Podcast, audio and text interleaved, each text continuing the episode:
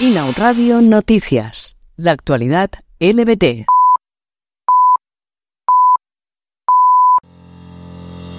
Unidas Podemos critica que el equipo de gobierno de Cort haya silenciado el mes de la visibilidad bisexual.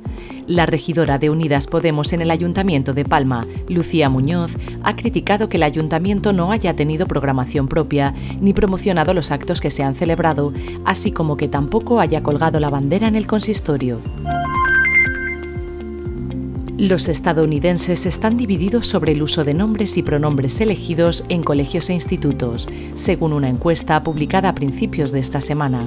Solo 4 de cada 10 norteamericanos creen que a los profesores se les debería permitir usar el nombre elegido por un estudiante que se alinee con su identidad de género actual sin informar a los padres del estudiante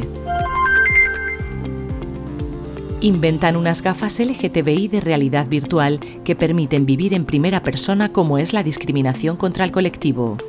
El productor ponferradino Daniel Ramos y el diseñador brasileño Ramón Porteiro son los autores de este proyecto llamado Ponte en mi piel, con la intención de concienciar a la sociedad de la realidad diaria LGTBI.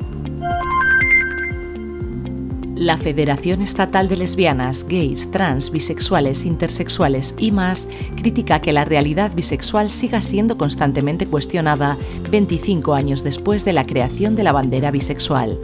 Denuncian que esta sección del colectivo tenga que reafirmar su sexualidad y se vean obligados a salir constantemente del armario.